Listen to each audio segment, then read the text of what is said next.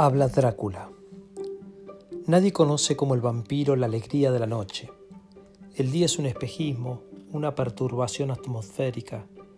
La noche es un complejo y rico estado de ánimo. Paladeo hasta el fondo, hasta el estremecido límite, el júbilo secreto de la noche.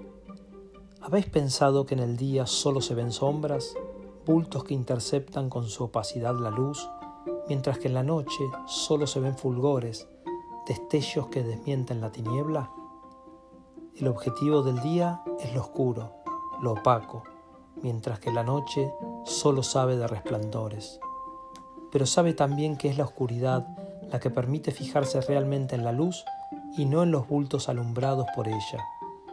Lo mismo que yo sé que es la muerte perennemente padecida la que faculta para dejarse fascinar plenamente por la vida para vivir algo más intenso, más refinado, más sabroso que el discreto sopor de temores y obligaciones llamado habitualmente vida, es imprescindible estar muerto y bien muerto. La muerte es el único interés de la vida, el único aliño que sazona su insipidez, pero normalmente se nos procura con excesiva generosidad. Los hombres viven tan obsesionados por la riqueza pavorosa de la muerte que apenas tienen tiempo para fijarse en la vida lo mismo que el exceso de luz diurna les ciega para todo lo que no sean sombras y borrones. Pasan su tiempo, lo matan para ser exactos, tratando de alejar de sí la muerte, previniéndola, combatiéndola o infligiéndola a los demás, viendo morir a los suyos, compadeciéndoles, envidiándoles, calculando el tiempo que le falta para quedarse del todo sin tiempo. No es raro que solo imaginen verdadera vida después de la muerte, sea gozada personalmente en un más allá o sea disfrutada por bienaventuradas generaciones futuras. Pero como el cielo es increíble y el futuro incierto, la vida aplazada no alcanza verosimilitud.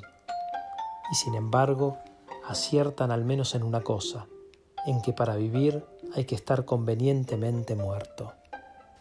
Tengo resuelto satisfactoriamente el problema que les aflige, como también a mí me afligió un día, He logrado que la vida sea mi único objetivo, mi única obsesión.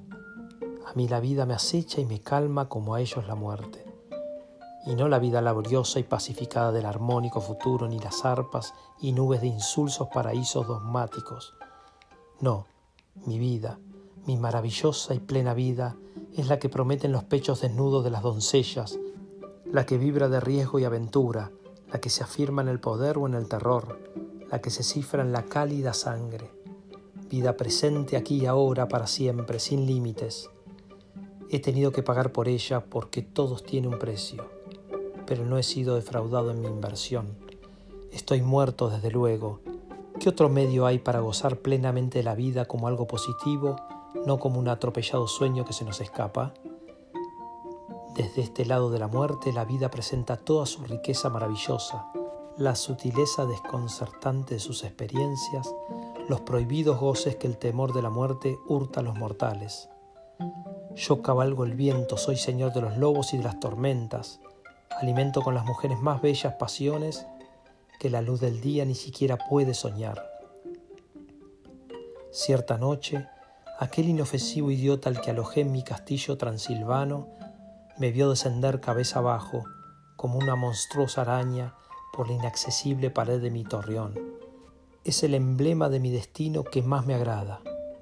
Recuerdo con nostalgia y fastidio mi viaje a la puritana Inglaterra. Fueron aquellos absurdos personajes, el estúpido Jonathan Harker, el sombrío místico Van Helsing, las gasmoñas Lucy Westenra y Mina Munray, quienes crearon la fábula hiperbólica de mi maldad infernal. En Transilvania, un pueblo sabio y por tanto fatalista, sabe que el mal es uno de los rostros inevitables de toda grandeza, pero los ingleses se pasman ante él como un escándalo, incluso una descortesía. Por lo visto esperaban que un inmortal acatase discretamente los preceptos de la moral victoriana, cuando ni siquiera los respetaban las figuras auténticamente nobles de esa época. Nunca entendieron en dónde residía mi peculiaridad, desde aquella brumosa jornada en que llegué al puerto de Whitby en mi barco tripulado por cadáveres, empezaron a inventarme una personalidad que tenía algo de Jack el Destripador y algo de Oscar Wilde, una suerte de Aleister Crowley fantasmal. Sus códigos están bien para esa temerosa luz en la que se ven obligados a vivir los condenados a la muerte. Pero en mi tiniebla deslumbrante no hay lugar más que para la pasión. El día es ataúd, pero la noche trae el deseo y la aurora regalará sangre. Solo yo, el muerto, el inmortal, podría contaros qué entrega deliciosa es la vida. Solo yo, el rey de la noche.